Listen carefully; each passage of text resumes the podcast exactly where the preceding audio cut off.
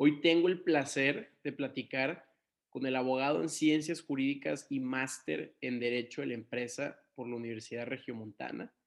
Fue nombrado presidente del PRI en San Pedro Garza García en agosto del 2020 y no menos importante, es el candidato por el PRI a diputado por el Distrito 18 de Nuevo León, que incluye Santa, San Pedro y parte de Santa Catarina.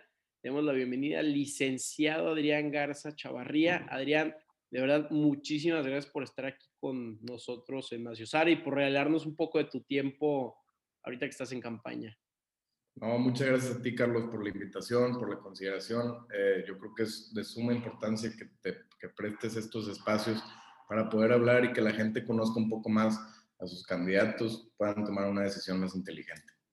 Totalmente de acuerdo. Primero que nada, Adrián, eh, pues la mayoría de mi público que escucha este podcast es joven y quiere llegar a ser político. Y por eso mismo eh, te pregunto que a tus 24 años de edad, ¿qué hiciste para ser nombrado candidato a, a una diputación? ¿Cómo le hiciste? Sí, sí, fíjate que es algo, es curioso, ¿verdad? Cómo llega uno a estas cosas.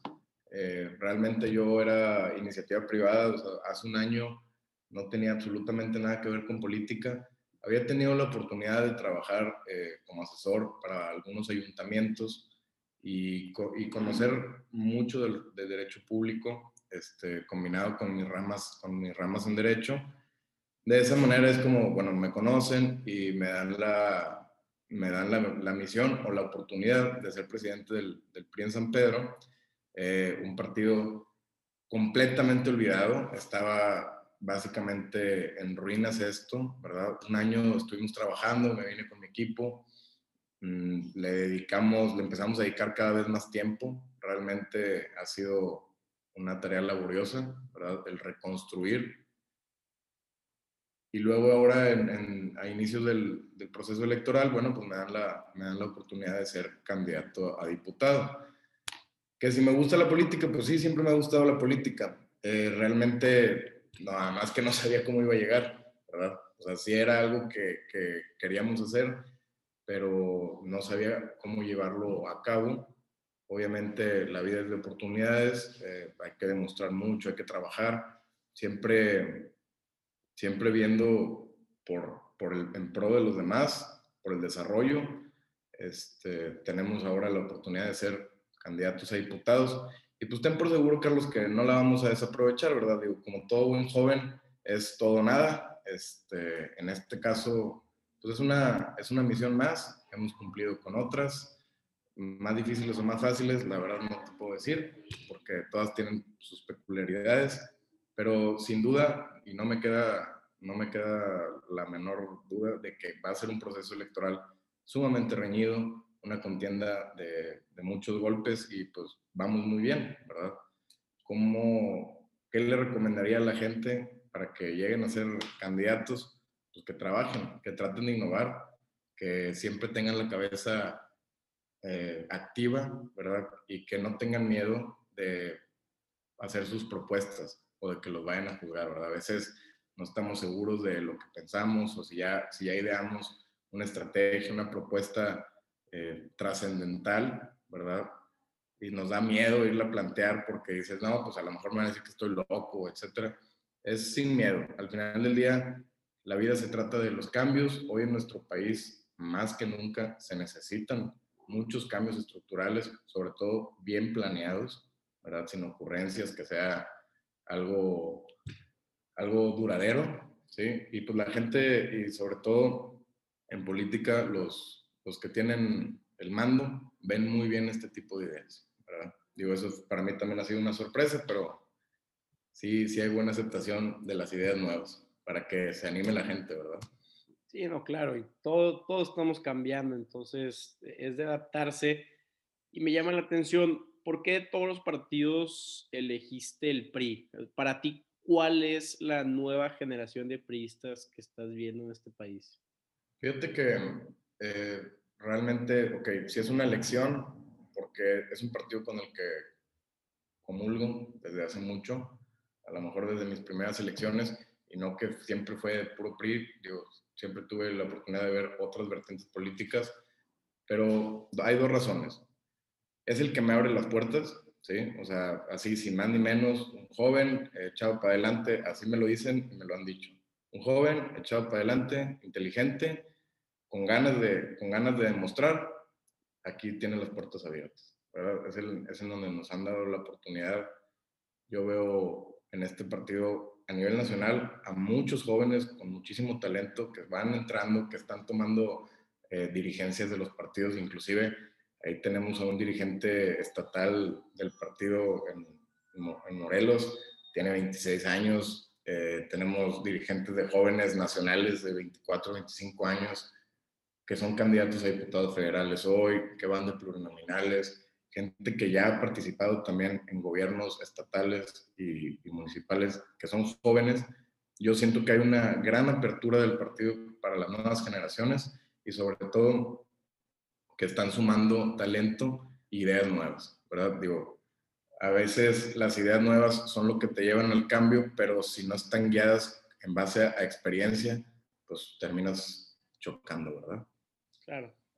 O sea, me comentas que el PRI le está apostando a los jóvenes, eh, porque está curioso, si tú hablas con un adulto, el PRI ya lo ven más manchado, pero a los jóvenes no tanto y hasta les atrae la idea no de regenerar al PRI, sino de darle otra segunda oportunidad o, que sea una nueva vertiente y nunca he podido explicar el, el por qué realmente no creo que sea de, se trate de regenerar el partido, ¿verdad? Estamos hablando con un partido, eh, de un partido con mucha historia, con muchos cambios sociales, eh, ha, ha, dado excelentes gobiernos, ha dado malos gobiernos como cualquier partido, como en cualquier nación, en cualquier país. Eh, no es el partido, es la gente es el gobernante, es el líder, el que hace, el, que hace los cambios para bien o para mal. Este, yo no creo que el partido esté tratando de reestructurarlo, de renovarlo, sino de añadirle, ¿verdad?, un dinamismo, porque es muy importante para mi, para mi gusto, y es lo, es lo que estoy observando, que se junten de todas las generaciones para lograr un objetivo en común, que es el de hoy, pues es sacar adelante a la ciudadanía, desarrollar el país, sacarnos de, de este problema que, que, estamos viviendo, ¿verdad? sobre todo económico, financiero. Se nos viene para abajo básicamente toda la economía del país con, con los malos manejos de políticas públicas a nivel federal. Entonces, es muy importante que las ideas de varias generaciones ¿verdad? se unan en lo que podría venir siendo una revolución intergeneracional, ¿verdad? Eh, gente con experiencia, con ideas nuevas, con más gente que haya tenido algo de experiencia o ideas más frescas, a lo mejor más recicladas. El chiste es poder trabajar en unión para poder sacar adelante el proyecto, ¿verdad? Y el proyecto ahorita pues viene siendo a nivel nacional frenar las malas políticas públicas que estamos viviendo, a nivel estatal reestructurar completamente el Estado, a nivel municipal aquí en San Pedro pues es contener ¿verdad? La, el subdesarrollo que ha tenido la ciudad. ¿verdad? Y mi proyecto local es ayudar a mi estado a que sea una contención a las malas políticas públicas a nivel federal. Yo no creo y no puedo, no puedo concebir ¿verdad? que los estados estén yendo para abajo por una mala política pública aplicada de nivel federal. Ahora, ya que estamos hablando del tema de políticas públicas y con tu maestría en, Derecho de la Empresa, que me dijiste que tenía un enfoque fiscal, eh, en uno de tus videos mencionaste algo así como no es salir del pacto fiscal, es poner orden y, trabajar para, para que suceda. Entonces, si Nuevo León aporta 331 mil millones de pesos eh, por IVA, ISR, IEPS y eso, y solo recibe 76 mil millones, qué te refieres con poner orden y trabajar para que suceda? Ok, sí, sí, lo, vamos a contestarla. Primero te, te, voy a explicar por qué, a mi experiencia, ¿sí? Es este, una, una locura salir, decir que vamos a salir del pacto fiscal, ¿verdad? Eh, acuérdate, Carlos, que quien no conoce su historia está obligado a repetirla. Aquí él estaba en Nuevo León hace aproximadamente unos 100 años. Se andaba independizando del resto de la República junto con otros dos estados de acá del norte, este, lo que formaban con el Norexit. Este, se querían salir de la República y todo el problema era este, otra vez, del pacto fiscal, de que la federación se estaba quedando con todos los recursos, no estaban mandando para desarrollar el norte del país, etcétera, etcétera. Lo único que desenlazó ese problema, ¿verdad? Y estamos hablando de hace mucho tiempo, cuando la economía no estaba así avanzada como hoy, es que nos quitaran la frontera del Estado, ¿sí? En el, en el pacto donde se vuelven a reincorporar a la federación y ya, ya se, se dejan de pelear, ¿verdad? todo por un gobernador este, chiflado, ¿sí? Porque al final del día cuando uno se aferra a una idea o a un, o a un pensamiento sin, sin preocuparte por lo demás, pues te estás haciendo un aferrado, ¿verdad? Y realmente no tienes las bases o fundamentos para llegar de punto A a punto B. El, el, pacto fiscal el día de hoy en Nuevo León, mucho más particular por, las, por el tema de importaciones y demás, resulta completamente ilógico decir, oye, vamos a, hacer, vamos a pelearnos con el cocinero allá en Federación y decirle que le vamos a dejar de, dar su dinerito. Este, sí, pues nada más que al día siguiente. Y no, no es necesario que como en aquella ocasión manden al ejército y a la marina. Ahorita nada más con que nos cierren las fronteras, le ponen un paro total a la economía del Estado y nos vamos a quiebra en dos, tres meses. ¿eh? Porque además es un Estado con la economía muy circular.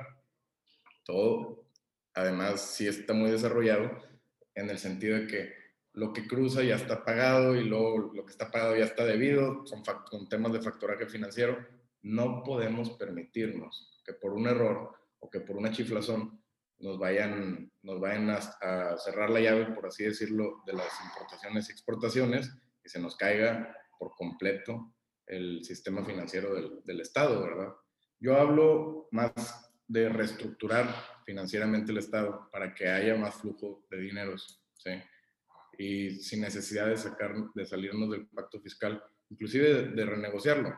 Sea, la renegociación de un pacto federal es, tiene que ser provocada, ¿sí? Provocada o por el legislativo o por el mismo ejecutivo, pero realmente el, el lugar óptimo para provocar esa negociación es del legislativo. Puede ser del legislativo local o del legislativo federal. ¿verdad? Eh, a mí se me hace muy curioso que a estas alturas haya gente que, a pesar de que ya tuvo la oportunidad de hacer eh, este tipo de, de, observaciones o de cambios en, otros periodos, ahora diga que con, con un trabajo en el Ejecutivo va a poder hacer este cambio. Realmente la federación no se va a prestar, hombre, lo sabemos. Digo, es una, sería una tontería decir que la federación se va a prestar a negociar con Nuevo León para modificar el pacto fiscal en favor a nosotros. Entonces, yo hablo de reestructurar para poder llegar a negociar. Sí. Inclusive este, hay propuestas y es un tema muy sencillo de hacerlo en la Cámara local. Se podrían crear impuestos este, equiparables al, al impuesto sobre la renta en materia local y luego que estos sean sean compensados, ¿sí? o bueno, realmente el término es diferente, pero se compensan con el ICR que se paga a nivel nacional. Entonces ya dejas aquí el impuesto en, el Estado, que es lo que se quiere, y se acabó. Esto es un proyecto bien chiquito que se, lo podrías hacer en una cámara local, creando un supuesto de doble tributación y ya con eso le das la vuelta a la federación. Realmente no lo hacen, no lo aplican, porque políticamente pues es es, es complicado, ¿verdad? Va a haber bronca. Eh, pero también no se me hace correcto que si quieres arreglar las cosas, ¿verdad? No lo quieras ver o agarrar el toro por los cuernos. La idea aquí es que se reestructure financiera y fiscalmente eh, el Estado de tal manera que los, que los impuestos o una parte de los impuestos se puedan quedar aquí, que exista nuevas bases ¿sí? de, de tributación estatales para concatenar los impuestos que se tienen que pagar a nivel federal. Y entonces sí provocar una, una negociación política del pacto fiscal. pero si no es por ese caminito, pues, no hay forma de llegar. O sea, digo, al final del día, uno como abogado, litigante, siempre va buscando la forma de ir armando, ¿verdad? Y creo que cuando no sabes litigar, no sabes cómo arrinconar las cosas de tal manera de que sean a tu favor o a favor de la comunidad. No, claro, y está cañón y te lo platico porque ahorita están politizando cómo, cómo salirte del pacto fiscal. Samuel ese es su campaña y es lo que de ahí se está agarrando porque el pueblo está enojado y si tú le dices al pueblo que del peso que mandas te regresan 20 centavos, eh, les enciende. Y tú sabes que la política es algo sumamente emocional. Entonces, pues imagínate, Adrián, ¿qué, ¿qué, se escucha mejor decir? Vamos a ganar la, la federación y, el, y no estoy en nada en contra de Samuel, nada más es mucho más efectivo ese diálogo que decir, y si reestructuramos mejor la doble tributación, porque la gente eh, tal vez no es que no lo entienda, pero, pero son temas muy complicados. Este, para el, hasta el güey que estudia derecho, sí, sí son temas fiscales muy, muy, muy cañonas al, final del día son cosas de interpretación, ¿verdad? O sea, es algo en que ni tú ni yo, aunque le sepamos, siempre vamos a tener la razón. Todavía pueden venirnos a dar, a dar un cambio o un giro en el pensamiento de estos temas. Son temas sumamente complejos que están en constante cambio, ¿verdad? Pero no es correcto, ¿verdad? Digo, yo tampoco tengo nada en contra de este cuate, pero no se puede estar jugando con la gente. O sea, primero dices que te vas a salir, ahora que lo vas a renegociar, y ni siquiera dices cómo vas a llegar a renegociarlo. Si yo te digo, voy a reestructurar, ¿sí? para después renegociar, a decir, no, pues es que le estás sacando la vuelta y no te vas a ir a pelear de frente. Nadie se va a ir a pelear de frente, porque si nos vamos a pelear de frente, pues, o sea, si no fuera un, un estado eh, con economía circulante, pues te mandan al ejército de la marina. Pero como es un estado con mucha economía circulante, frontera, etcétera, te quitan, te quitan ahí este, las importaciones y exportaciones y se te acabó el negocio, ¿verdad? Digo, al final del día de eso se mantienen los estados de la frontera, de importar y exportar productos al país vecino, ¿verdad? Obviamente eh, hay estados que se dedican a otra cosa y los pueden presionar fiscalmente de otra manera. Ahora, en este sexenio, en esta administración a nivel federal, se ha visto el peor terrorismo fiscal que ha habido, ¿verdad? No estás tampoco como, no está el horno pabollos, como decimos aquí, ¿verdad? Este, vas y te peleas con el cocinero, pues te van a escupir en la comida, güey, o sea, no, está muy sencillo realmente, ¿sí? Pero desafortunadamente tenemos, tenemos políticos que insisten, ¿verdad? En hacer este show mediático en el que yo dije y me dijeron, pero realmente solo están jugando con la gente, ¿verdad? Aquí se trata de que de tal de, manera que podamos explicar las cosas, ¿verdad? Para poder llevar eh, a la solución hasta los hogares, hasta las casas de la gente. Pero no se trata de estarles jugando el dedo en la boca, ¿verdad? Digo, aquí ya nos pasó hace seis años, tuvimos un candidato que venía a decir que iba a reestructurar absolutamente todo el Estado, que íbamos a renacer y no sé qué, ganó y ha sido el peor gobernador de la historia. Este, digo, el Estado está en el peor momento de la historia completamente, ¿verdad? Entonces, hoy por hoy yo no considero que estemos para, para ocurrencias, que estemos para estar jugando con la gente otra vez. Aquí en Nuevo León, en general, la gente está sumamente decepcionada de la política por todos estos backups ¿no? que tenemos eh, con, con, el último gobernador, con, con los últimos políticos que han salido. Ahora han sido los últimos años que hemos vivido en política, pues son, son años de, de, cuello, ¿verdad? O sea, sale un político e inmediatamente se lo, se lo, se lo empapelan para llevarlo a la cárcel. O sea, salen todos los trapitos al sol. Digo, afortunadamente, ¿verdad? Porque sí está mal también que los pudieran esconder tanto en, en otros tiempos. Hoy a mí me da gusto que, que, sea un poco más transparente el sistema, que salgan las cosas a la luz, ¿verdad? Y que sobre todo la gente sea juzgada. O sea, necesitamos ser sobre todo evaluados. Acuérdate que un político no deja de ser un servidor público, trabaja para la gente, ¿sí? Debería ser inclusive evaluado y puesto a prueba año con año, digo. Pero ahí estamos hablando de reformas estructurales que, que después, que después lograremos. Claro, no, totalmente. Ahorita ya que tocamos el, el tema fiscal, este, me gustaría tocar también el, el ambiental. Este, tú obviamente estás a favor de crear condiciones idóneas para generar empleo. Ahora, ¿cómo podemos, o sea, cómo podemos generar empleos que tienden a ser industriales en este, pues en este estado y, al mismo tiempo que no afecte la, pues, el medio ambiente, porque Monterrey, la, eh, la zona conurbada, es la, pues, la metrópolis más contaminada de todo el país. Entonces, ¿cómo puedes tú crear empleo sin estarte peleando con, con estas empresas que tienen pedreras o lo que sea? E, e, ese choque o ese balance.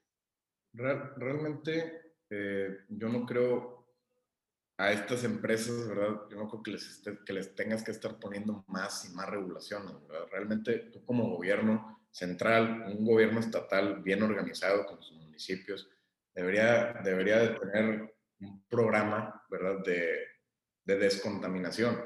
Ya lo hay en otras ciudades, aquí, pues Monterrey es de las metrópolis más grandes del país, merece tener un programa de purificación de aire moderno, ¿verdad? Digo, pues al final del día no hay que olvidar en qué, en qué época estamos, ¿verdad? Estamos en la época de que si no existe, pues lo inventas y lo arreglas, ¿no? Y hay muchos aparatos, inclusive que se ponen en las ciudades, en los kioscos, etcétera, que un aparatito de dos metros te limpia lo mismo que 250 árboles, ¿verdad? Y están jalando todo el día. Realmente tendríamos que ver la forma de poner a la ciudad eh, hacerla, hacer una ciudad inteligente, ¿sí? una ciudad inteligente que limpie su propio aire para que los ciudadanos puedan tener pues, mayor calidad de vida, ¿no? O sea, aquí se trata, no se trata de estarle poniendo trabas a la gente, se trata de arreglar los problemas, ¿no? Este, yo bien te podría decir, pues sí, pero le vamos a meter más regulaciones a las empresas. ¿Qué empresas se van a venir a poner? A ver, hay que ser conscientes. Estamos pasando por una pandemia, la que no quebró está a punto de quebrar, ¿sí? y la que no está a punto de quebrar acaba de emitir deuda y pues, va a quebrar en dos años. Entonces hay que ayudarles. O sea, hoy en día, eh, o sea, el, la, IP ¿sí? la, y, la y lo público deben de trabajar en equipo para sacar adelante todo lo que se nos vino abajo en estos últimos dos años con, provocado por la pandemia, además de los pésimos manejos federales que, nos, que se nos han venido abajo miles y miles de empresas, ¿no? Digo, recordemos, estamos en la peor situación de la época moderna. O sea, en la peor crisis, en la peor división, la peor separación. Yo creo que lo, lo de antes o lo tradicional ya no jala. Hay que ver un poco más allá. Eh, es decir, y como te decía hace rato, y así lo digo en los videos, ¿no? No se trata de ver cómo, cómo te pico para arreglar. ¿sí? se trata de ver cómo lo arreglamos en general. El tema de la contaminación, pues es un tema que nosotros como humanos contaminamos al final del día. No lo podemos quitar, pero sí lo podemos controlar. Y yo no creo que la solución sea estar poniéndole más trabas a, las empresas, ¿verdad? Sino más bien ponernos a trabajar para que esas empresas lo que generan lo limpiamos, o sea, es gobierno. Al final del día, un gobierno central se encarga de mejorar la calidad de vida de todos los habitantes, inclusive de la iniciativa privada que, que se encuentra en ese gobierno. No, claro, y te lo platico porque al final del día, y hablando con, con Alejandra Sada de esto, ella me decía que, a ver, el alcalde hace sus trabajitos y se va. En cambio, el legislador, y cuando tú estés en el, en el Congreso local, si, si ganas la elección, este, pues acabas tu, tu gestión, pero ahí va a estar la ley y es muy, muy difícil, ah, si de plano es complicado este, hacer estas negociaciones para que se pase o se promulgue la ley, ahora imagínate para quitarla, es otro rollo, e, es un legado muy, muy fuerte. Entonces, eh, por eso te digo, en materia ambiental, ¿qué propuestas tienes este, para como tú decías, este, no estar picando a las empresas porque sí se le están pasando este, de la fregada, pero también eh, apoyar el, medio ambiente, no tanto romanticista de que, ah, es que el medio ambiente, sino, a ver, o sea, me estoy echando dos cajetillas al día de cigarros y yo no fumo, ¿sabes? Entiendo. realmente, o sea, lo que se tiene que regular, ¿sí? Es que los gobiernos municipales y estatales, debería de ser un trabajo de federación esto, insisto, pero cuando no hay, cuando no está el jefe, pues el de abajo tiene que hacer las cosas, ¿verdad? O sea, si, si está vacante el asunto, tenemos que salir, no, no nos podemos ir quedando atrás, ya llevamos tres años y va para peor, ¿verdad? Entonces, lo comento, la idea sería poder obligar ¿sí? a los municipios, inclusive etiquetarles una parte del presupuesto o bajarles un, presupuesto especial para que ese, ese, esos recursos sean destinados a formas de limpiar los aires, de limpiar, eh, de, eliminar la contaminación. Ahora, tenemos muchas áreas verdes aquí en Monterrey, tenemos muchos cerros a lo largo de la zona metropolitana hay muchísimos proyectos de, infraestructura que se pueden armar en donde estos sean poniendo limpiadores de aire. a ver, a mí me queda claro que la ciudad, ¿sí? como tal, pues está en, desarrollo y es subdesarrollada y va a seguir y va a seguir creciendo. Entonces, no podemos controlar esto. Va, va a seguir y va a seguir. Entonces, o le ponemos un alto, ¿sí? O creamos las condiciones para que se siga desarrollando yo soy de la idea de crear condiciones para que se sigan desarrollando. Pues bueno, en tema, en tema ambiental, eh, a lo mejor no es mi fuerte, ¿verdad? Pero sí, sí te puedo decir que, y he, visto los estudios en donde en, ciudades inteligentes, en ciudades de primer, de primer nivel, y créeme, digo, aquí, Ciudad de México, Guadalajara, Querétaro, hay muchas ciudades en México que tienen el nivel para ser ciudad de primer nivel, solo nos faltan las ganas, buscan la manera de que haya más desarrollo en lugar de más trabas. Entonces, sí, sí creo fundamental y más en este tiempo que las ciudades y los principales estados busquemos ya la manera de seguir desarrollando. O sea, vamos a, ayudar. ¿sí? O sea, el, el, chiste es crear las condiciones óptimas para que se sigan desarrollando las sociedades y obviamente las ciudades, que haya más empleos, que haya mejores oportunidades. De así, así se, va se desenlaza todo, ¿no? mi propuesta sería crear, crear una plataforma y el presupuesto este para que municipalmente y estatalmente se dedique ¿sí? a trabajar en favor del medio ambiente. Claro. Adrián, antes con muchas regulaciones y todo, y pasándolo a la cámara, a la cámara correspondiente, ¿verdad? Yo dudo mucho que esa sea mi cámara, aunque sí, aquí en San Pedro tenemos un problema, en el distrito 18 tenemos un problema ambiental muy grande, ¿verdad? Pero es por el tema de las empresas de acá del, municipio de lado, se viene toda la contaminación por acá, y de plano hay días que no se ve absolutamente nada, los cerros ni nada. Entonces sí, sí se tienen que implementar estas medidas pues, en cuanto antes para mejorar la calidad de vida de los, de los ciudadanos. Sí, totalmente de acuerdo. Adrián, ¿alguna otra cosa que quieras decir antes de terminar la entrevista? ¿Dónde te podemos encontrar? ¿Tus redes sociales? Sí, claro. Hay, y hay una cosa que sí te quería platicar. Nosotros traemos un tema, o bueno, al menos este, es, es, un tema de participación ciudadana. ¿sí? He visto que el ciudadano promedio quiere más participar en las decisiones de, de, su, de su gobierno. Desafortunadamente no tiene la plataforma. Tiene la plataforma municipal, pero la, la plataforma municipal, como casi todo lo municipal, está completamente viciado. Porque, pues bueno, lo elige el, el, edil en turno, eh, igual que el cabildo, y luego se ponen de acuerdo ahí, se pelean, se hacen tontos los últimos, los tres años, y luego se roban los presupuestos, etcétera, etcétera.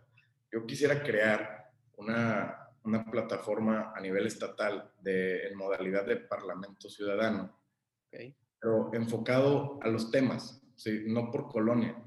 O tú te juntas con la gente no porque vives al lado de ellos, sino porque tienes cosas en común con ellos.